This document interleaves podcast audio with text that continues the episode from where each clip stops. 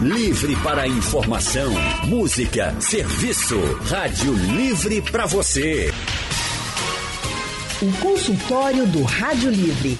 Faça a sua consulta pelo telefone 3421 3148.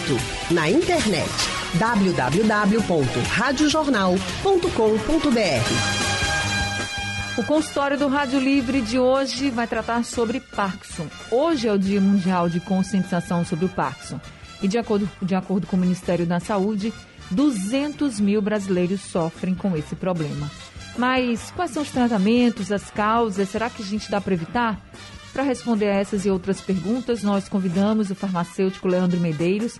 Professor Leandro é mestre em inovação terapêutica, pesquisador e coordenador do curso de farmácia da Universidade Católica de Pernambuco e também é presidente da Regional Nordeste da Associação Brasileira de Fitoterapia. Professor Leandro Medeiros, muito boa tarde, seja bem-vindo ao consultório. Oi, Anne, boa tarde para você, boa tarde aos ouvintes, boa tarde ao Gabriel, aqui com a gente também. Seja muito bem-vindo aqui no nosso consultório. Doutor Gabriel Serva também está com a gente, é nosso outro convidado. Doutor Gabriel é médico neurologista, especialista em neuroimunologia, é professor da Faculdade Pernambucana de Saúde e também trabalha no Hospital Português. Doutor Gabriel Serva, muito boa tarde, também seja muito bem-vindo aqui ao nosso consultório. Boa tarde a todos, boa tarde Anne, boa tarde Leandro. É um prazer estar aqui com vocês para falar sobre esse importante tema. Prazer todo nosso em recebê-lo aqui também no nosso consultório, doutor Gabriel. E, doutor Gabriel, a gente conhece a doença de Parkinson muito como uma doença neurológica, mas ela também pode se desenvolver por problemas no intestino? Justamente, isso é uma, uma pergunta muito interessante, bastante importante na prática clínica. A doença de Parkinson é uma doença neurodegenerativa, sim, uma doença progressiva, infelizmente ainda sem cura, mas ela não tem sintomas só puramente motores, ela também tem sintomas não motores que fazem parte do âmbito e do contexto da doença. E inclui, sim, alterações do hábito intestinal, incluindo a constipação intestinal, que é um sintoma não motor bastante presente nesses pacientes. Mas, por exemplo, quando é, a gente fala do Parkinson como uma doença neurológica, o que é que acontece no nosso cérebro para aquela pessoa ter realmente Parkinson? Justamente, essa é uma pergunta também interessante porque é uma doença neurodegenerativa. Ela não tem, a etiopatogenia dela é bastante variada. Depende de questões ambientais, tá certo? De questões genéticas também.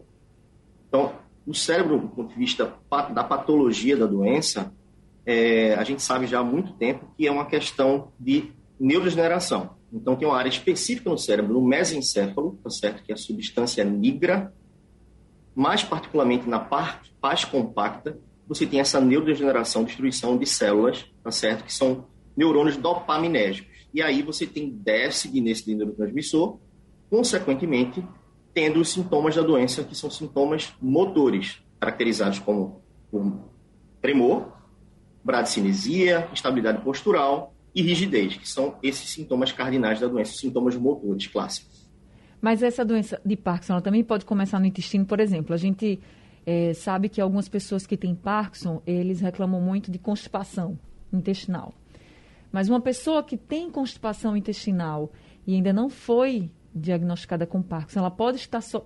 esse pode ser um sintoma assim inicial do Parkinson?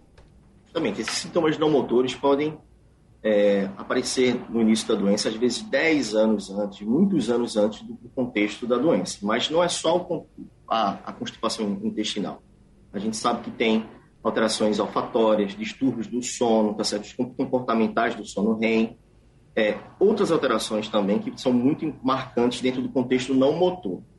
Paciente que apresenta constipação intestinal, a gente tem outros diagnósticos diferenciais muito mais frequentes para a gente afastar primeiro para se pensar nessa hipótese. Claro que existe essa possibilidade dentro do contexto de você colocar um idoso acima de 60 anos que tem até predisposição. Mas se você olhar só pelo contexto da constipação intestinal, você precisa primeiro afastar várias outras doenças antes de começar a investigar o quadro de doença de, de Parkinson. E claro, e a gente falando sobre isso, a doença de Parkinson é um diagnóstico puramente clínico ainda. Então a gente precisa realmente ter esse acompanhamento médico. Então, se a gente fosse falar, se fosse falar de sintomas iniciais que podem passar despercebidos pelo paciente, a gente poderia falar dessa questão do sono, quem não está dormindo bem, constipação intestinal e quais os outros, doutor? alteração do olfato, tá certo? Sim. Então você pode ter anosmia ou hiposmia também, precedendo esse quadro, ou então fazendo parte do quadro, e principalmente também depressão, transtorno uhum. psiquiátrico, transtorno do humor, que pode vir antecedendo esses quadros em anos, tá certo? E dentro do contexto diagnóstico, quase mais de 70% dos pacientes vão apresentar transtornos do humor durante essa evolução. Então, prescindendo, normalmente você pode ter essas alterações que são muito marcantes é do sono e da alteração dos hábitos intestinais. Claro, dentro de um contexto de um idoso, se tiver constipação intestinal, alteração comportamental do sono REM, ou então alteração distúrbios dos sonos específicos, essa, essa, essa hipótese diagnóstica vai lá para cima e a gente realmente tem que ir atrás e ter o acompanhamento médico para fazer essa investigação.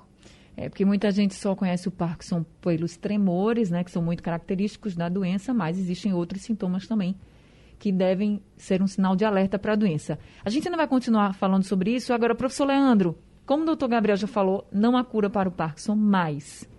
Como é que está o tratamento para a doença? A gente avançou nas medicações que são utilizadas hoje?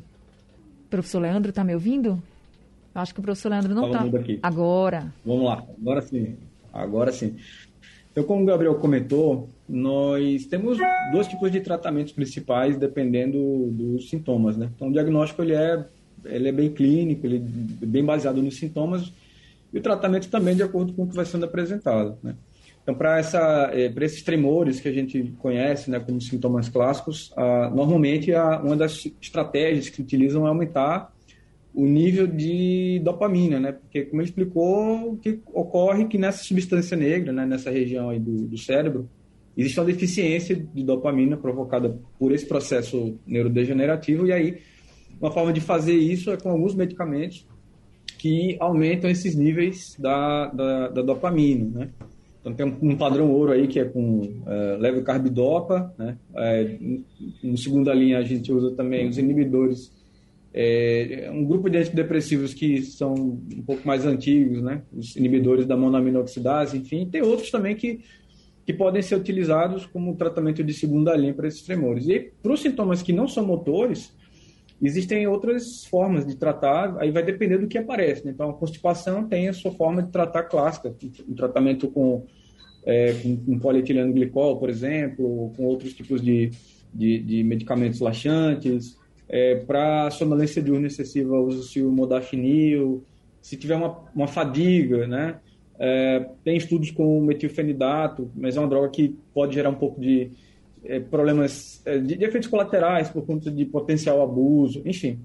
Então, o tratamento ele, ele ainda não é um tratamento, digamos assim, que promova um controle né, total da doença. Né? Ele tem como proposta principal, como desfecho primário, buscar uma melhora na qualidade de vida.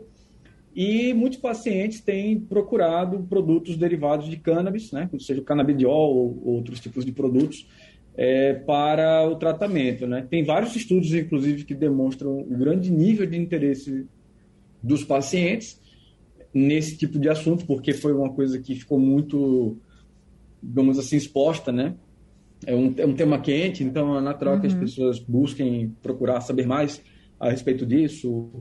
E fora também a própria crença e a esperança, né? o desejo de ter realmente uma, uma resposta, uh, digamos assim, bem significativa sobre o controle motor, mas os estudos ainda são, como nós costumamos dizer, iniciais. Né? A gente tem trabalhos mais antigos ainda, que vêm lá dos anos 90, é, sobre outros tipos de produtos, né, de, sintéticos, inclusive, que se parecem com os, os, que estão presentes na maconha, mas nós temos um, um, um nível de interesse maior por parte dos pesquisadores mundo afora sobre esse assunto. Eu acho que é um assunto promissor, dá para discutir mais coisas aí nos, nos próximos blocos, mas é, vale a pena comentar que, sim, meus pacientes eles têm um nível de interesse grande sobre isso e é preciso delinear melhor, é preciso estudar um pouco melhor, porque é, ainda há né, essa necessidade da gente chegar num entendimento ótimo sobre essa possível aplicação, seja no benefício, na segurança,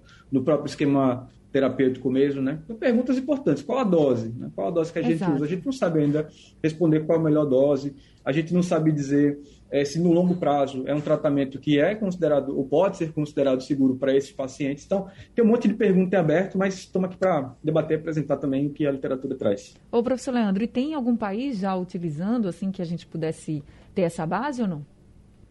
Olha, é, a utilização você tem até no Brasil, né? Você, porque as pessoas hoje elas conseguem ter acesso a produtos à base de cannabis. É, talvez há cinco anos essa conversa não, ela, ela, diria uma outra coisa, mas hoje você tem medicamentos que estão aí disponíveis, aprovados pela Anvisa, não para essa finalidade, são para outras finalidades, mas como é o caso da esclerose múltipla, né, para evitar a espasticidade e, e as dores.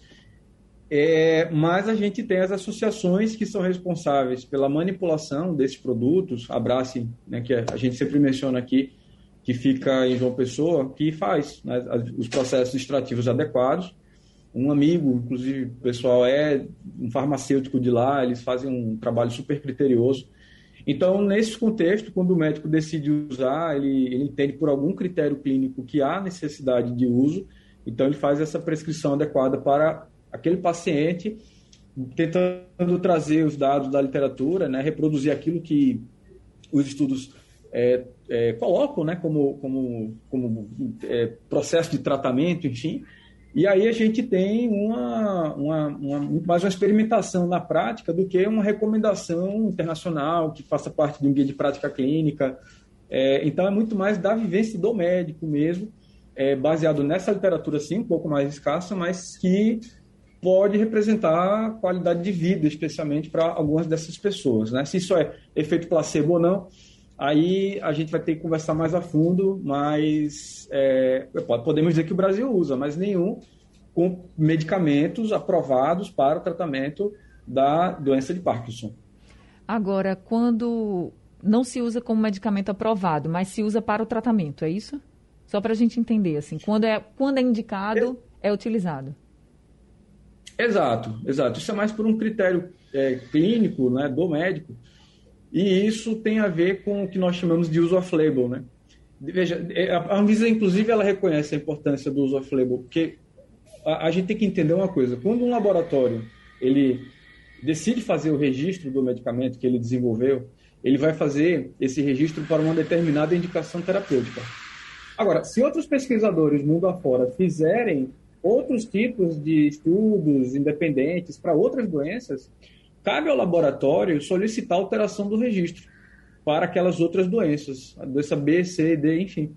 Se não, é, ele sempre vai manter aquela mesma indicação. A Anvisa, ela não faz essa análise da literatura e ela sugere alteração da indicação. Não é papel dela fazer isso, é papel do fabricante do medicamento.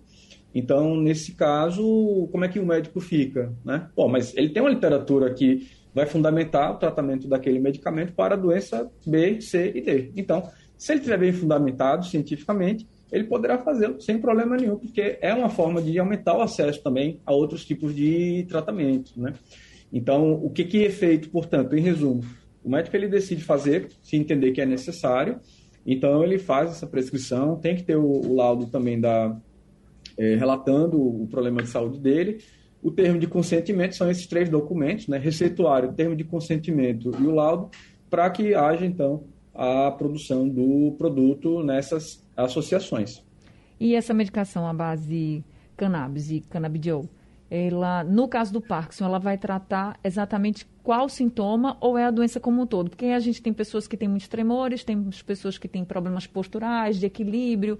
Essas medicações, elas vão tratar um tipo só do problema, de um sintoma, ou a doença como um todo, para que não haja um avanço?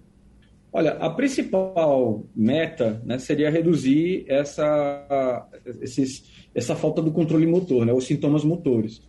Mas é como eu falei, os estudos eles são às vezes mal desenhados, porque são estudos que, por exemplo, o paciente sabe que está tomando o produto e o pesquisador também sabe. É o que nós chamamos de estudos abertos. Aí esses produtos, eles não são exatamente, é, é, esses testes, perdão, são, são testes, são estudos, enfim, que não vão dar base para essa utilização, né? Então, você tem esse tipo de problema na literatura, aí há, há certa contradição sobre a coisa do controle motor, Mas uma coisa que é observada, e é uma tendência na maior parte desses, é que é, tanto os sintomas de dores, esses melhoram de forma bem importante, como em alguns outros estudos, a própria, é, o próprio controle motor já é observado em alguns trabalhos essa melhora. Porém, a gente tem outros trabalhos também bem desenhados e que mostram coisas diferentes. Quer dizer, existe contradição nesse sentido. Então, não dá para dizer que é uma evidência forte e robusta, e talvez por conta disso, talvez não. É por conta disso que a gente não tem uma recomendação forte das associações internacionais para isso. Diferentemente da esclerose múltipla, em que você tem grandes estudos bem numerosos e que mostram um bom benefício para o controle da espasticidade, mas é, e da dor também. Mas isso se, não é para ser feito como tratamento de primeira linha também. Tem é uma, é uma, se não for responsivo a outros tipos de tratamentos, essa é a ideia. Resumindo a história, assim, a gente tem contradições na literatura, a gente tem estudos que são animadores, estudos que não são animadores, então precisamos avançar mais para poder entender melhor e né, buscar entender qual que é o, o, momento e a razoabilidade do uso desse tipo de produto hoje no, no Brasil e no mundo. Tá certo. E a gente vai continuar conversando sobre Parkinson aqui com o professor Leandro, também com o doutor Gabriel, com o farmacêutico e presidente da Regional Nordeste da Associação Brasileira de Fitoterapia, o professor Leandro Medeiros. Já temos aqui alguns ouvintes. Cleiton do Alto Santa Isabel está com a gente ao telefone. Cleiton, muito boa tarde. Seja bem-vindo aqui ao consultório do Rádio Livre. Boa tarde. Tudo bem, Cleiton? Tá tudo na paz, graças a Deus. Que coisa boa. Pode falar. É, eu queria tirar uma.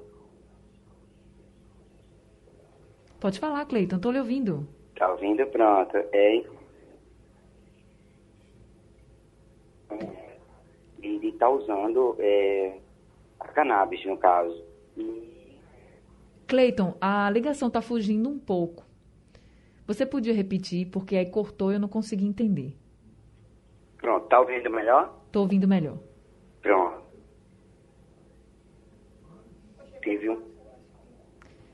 É, tá cortando a ligação, Cleiton. Eu não tô. Você começa a falar, a gente começa a lhe ouvir. Aí daqui a pouco some a sua voz. Eu vou tentar novamente então depois. Pronto, Pode tá. Ser? Tente tá. agora, fale agora a sua pergunta, que agora eu tô lhe ouvindo. Não. São. É, infelizmente, eu não estou conseguindo ouvir o Cleiton. A gente vai. Cleiton, fica na linha que aí Val vai conversar com você para ver se a gente consegue restabelecer, tá certo?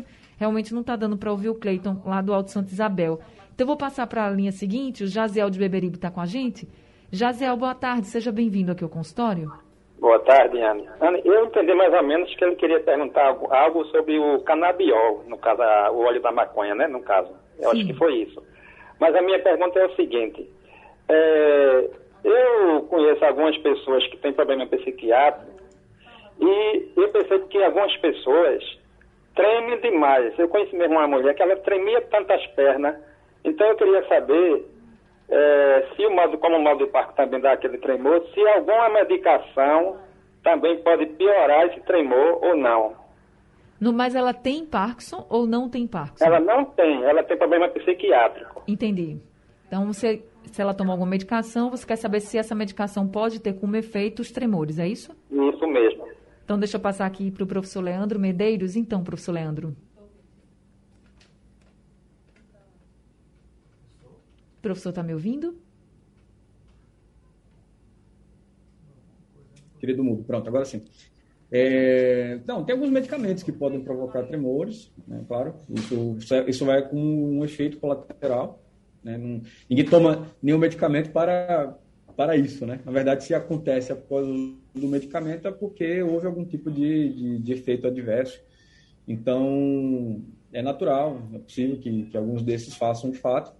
É, mas eu, eu, eu, não sei se o, o caso desses tremores né, que estão sendo colocados aí é realmente por conta de uma, do, do medicamento ou se é eventualmente por conta de, do próprio estado de nervosismo. Né? Se é um paciente psiquiátrico, então é, quando se fica nervoso, quando se fica mais agitado, é, é, natural que a gente tenha essa contração involuntária né, da musculatura uma resposta né, do, do, próprio organismo. Né?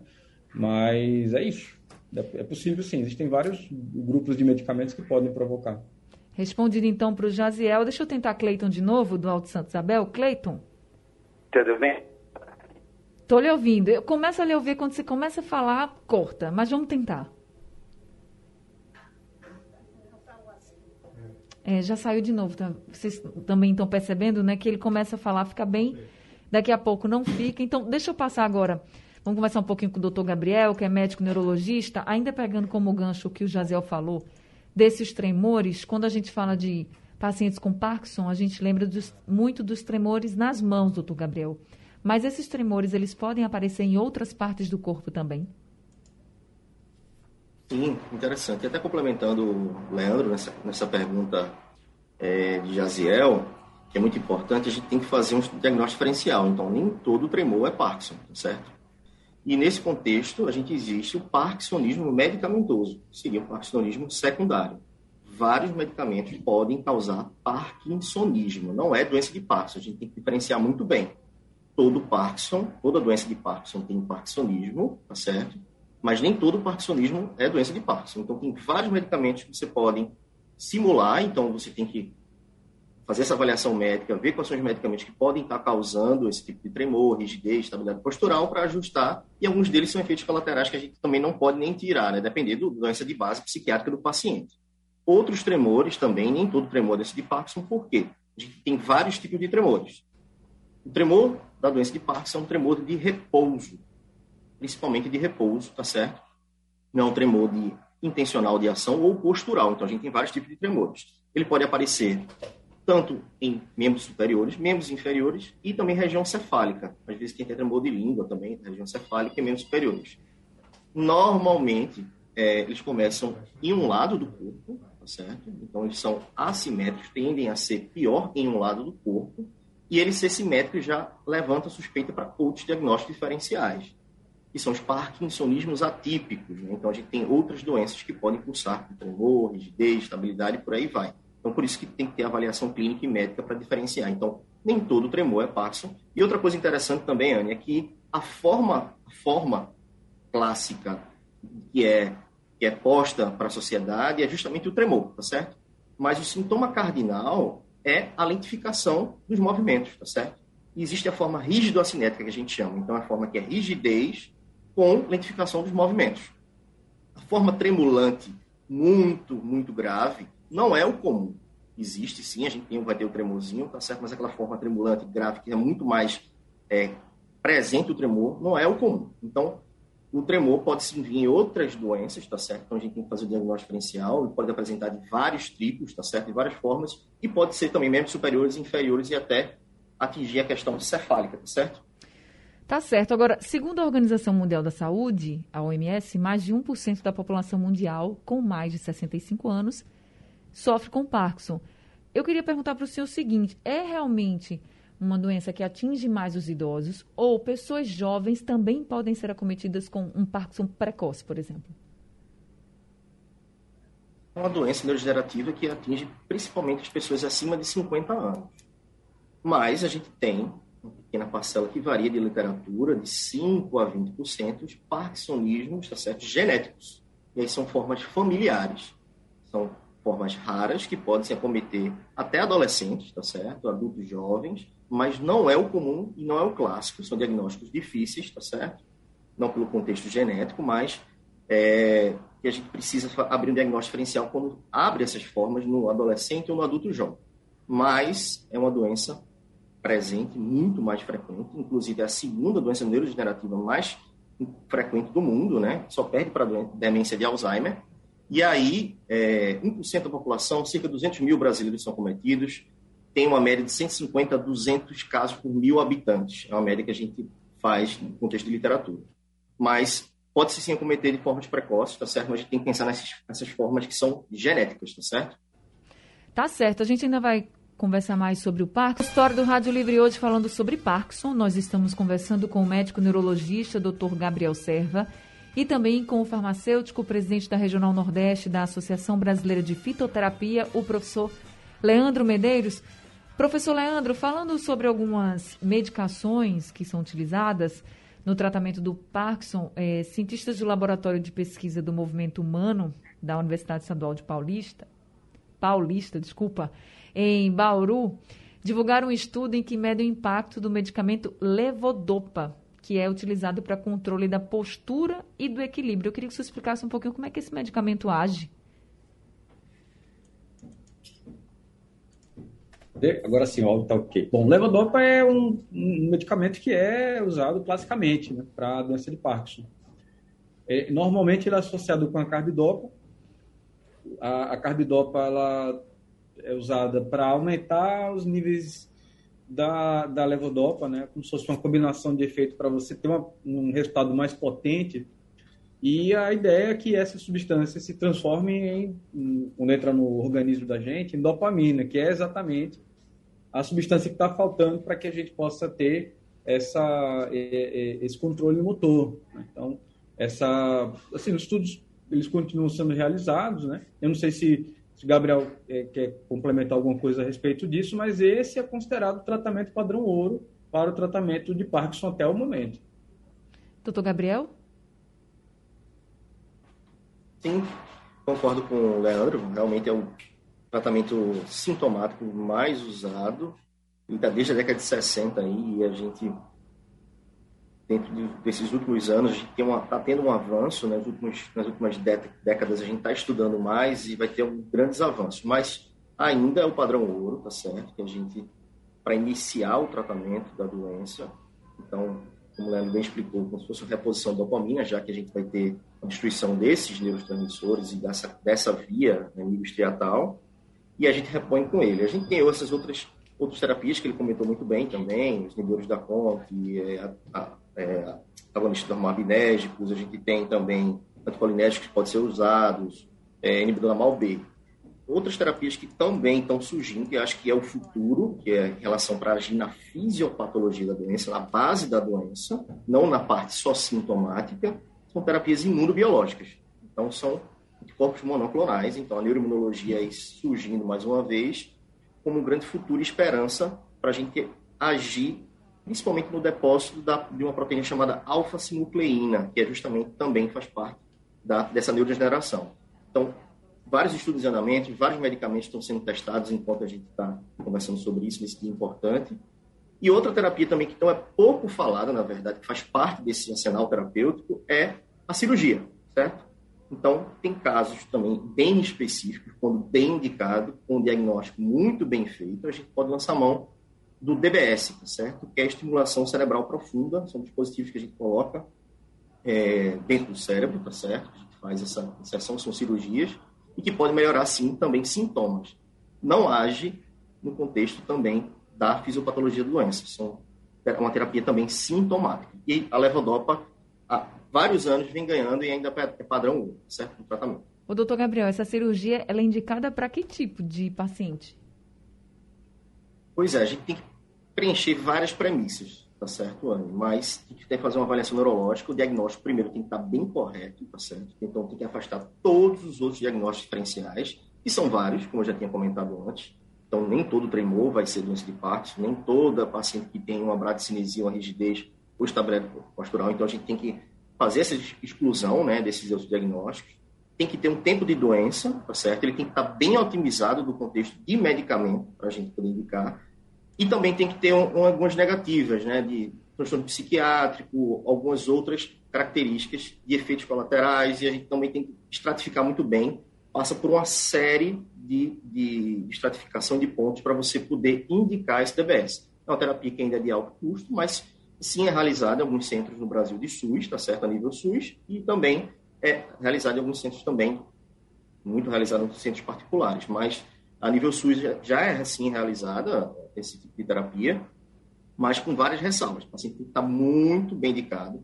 Também não é terapia curativa, tá certo? Tem que deixar bem claro, é uma terapia sintomática também. Tá certo. A gente tem aqui o José, ele mandou um áudio para o nosso WhatsApp, vamos ouvir. Boa tarde, Anne, e a todos. Eu queria perguntar o seguinte: como que a gente é, sabe se é Parkinson ou se não é? Uma pessoa que tem uma tremedeira um pouco mais forte nas duas, nos dois braços, inclusive a mão às vezes não consegue nem pegar uma xícara, um copo, e às vezes nas pernas. E a pessoa fala, conversa normal, não, é, não fala muito, mas conversa normal. É isso é um outro tipo de doença? Tem a ver com Parkinson? Não tem? Obrigado, boa tarde. Doutor Gabriel? Uma pergunta bastante interessante em relação ao diagnóstico diferencial de tremor. Então, mais uma vez, batendo nessa tecla, nem todo tremor vai ser doença de Parkinson. Com esse contexto que ele está colocando, com poucos dados, é, a gente não tem como fazer um diagnóstico diferencial, porque tem que ser a, o exame físico neurológico. Então, características, como eu falei, são tremores mais característicos de repouso, são mais assimétricos, mais, de, mais presentes de um lado do que de outro. Big. Tá certo? Podem estar presentes principalmente em membros superiores, inferiores, cefálico também, mas a gente tem diagnósticos diferenciais e até tremores. É, um diagnóstico bem, bem difícil às vezes na prática clínica, mas que é bastante comum também seria o tremor essencial, que são tremores de ação posturais, tá certo? Que são bilaterais e tem um contexto familiar e é benigno, tá certo? Então a gente tem que ser ao exame físico neurológico, consulta médica, tá certo? E para fazer esse diagnóstico diferencial. Então nem todo tremor é fácil, tem que ter esses outros comemorativos, identificação, estabilidade postural e rigidez também. A gente tem que procurar isso no exame físico. Idilene está aqui com a gente também, mandou um áudio, vamos ouvir. Anne, boa tarde. Anne. Boa tarde para você, boa tarde para vocês convidados. Anne, é, eu tenho 48 anos. Meu pai, ele tinha uns tremores na mão. E eu, desde que eu me entendo de adolescente, minhas mãos tremem. Minhas mãos tremem. Eu já procurei, acho que umas três vezes no passado, psiquiatra. Já tomei sertralina, já tomei fluoxetina, já tomei várias medicações. E assim, os tremores melhoram um pouco né? Mas depois que eu parei de tomar as medicações, eles voltam. Eu fui diagnosticada com ansiedade, ansiedade e um pouco de depressão. Aí, da última vez que eu estava tomando, eu digo, eu não vou mais tomar essas medicações, eu vou tentar melhorar por mim mesmo. Eu vou praticar algum exercício, vou tentar melhorar por mim mesmo, mas é, não consegui, né? Não consegui. Então, assim, enfim, o que eu queria perguntar é, para os seus convidados é será que eu futuramente posso desenvolver o mal de Parkinson por causa desses tremores que eu tenho já há muito tempo? Muito obrigada, viu, Anne? Obrigada também, Dilene. Doutor Gabriel. Justamente a complementação da última pergunta, né? Então, tremores que são familiares e às vezes que vem, aparecem desde a adolescência, que têm comemorativos específicos de ser postural, de ação, diferente do tremor parkinsoniano, é, a gente tem que levantar outras hipóteses, principalmente no diagnóstico de tremor essencial. No caso específico é, que ela colocou agora, a gente também tem que ver esses diagnósticos diferenciais de transtornos neuropsiquiátricos também. É, os próprios medicamentos que ela faz ou que ela já fez uso podem também acentuar ou até fazer um tremor, essa piora desse tremor, e tem que ter que passar pela avaliação clínica, médica, neurológica, para a gente fazer esse diagnóstico diferencial. E também não impede, como uma doença neurodegenerativa muito frequente, essa questão de você ter tremor na adolescência, não impede que você possa ter algum contexto de doença degenerativa na, no seu, na sua terceira idade. Mas tremor essencial ou outros tremores não vai ser, normalmente, eu não posso falar genericamente, normalmente não é fator de risco para você ter a doença de Parkinson, tá certo? Então aqui a gente tem que ter avaliação clínica, ver o tipo de tremor, passar por uma, toda essa avaliação neurológica para ver se é um tremor mais para benigno ou um tremor parkinsoniano que a gente precisa ter, é, ficar atento. Tá certo. Infelizmente o tempo do nosso consultório acabou. Doutor Gabriel, muito obrigada por esse consultório pelos alertas e também pelos esclarecimentos aqui para os nossos ouvintes, viu? Muito obrigada, boa tarde para o senhor. Obrigado você, obrigado a todos que estavam aqui, obrigado Leandro também. O papo foi muito bom e é importante a gente estar aqui para conversar sobre esse tema muito importante, sempre esclarecer para a população e aí procurar ajuda específica e sempre saber mais, né, que é o mais importante. Obrigado. Verdade. Professor Leandro, também muito obrigada por trazer como é que estão os estudos e os efeitos também das medicações aqui para os nossos ouvintes, viu? Uma boa tarde para o senhor. Valeu, Anne, muito obrigado pelo convite mais uma vez. Excelente papo, Gabriel, um abraço. E um abraço aos ouvintes também da Rádio Jornal e também para você, Anne. Valeu. Seja sempre muito bem-vindo aqui com a gente. O Rádio Livre de hoje fica por aqui. A gente volta amanhã às duas horas da tarde. A produção é de Gabriela Bento, trabalhos técnicos de Big Alves, Edilson Lima e Sandro Garrido, no apoio Valmelo, no site da Rádio Jornal Isis Lima e a direção de jornalismo é de Mônica Carvalho. Sugestão ou comentário sobre o programa que você acaba de ouvir, envie para o nosso WhatsApp 99147 8520.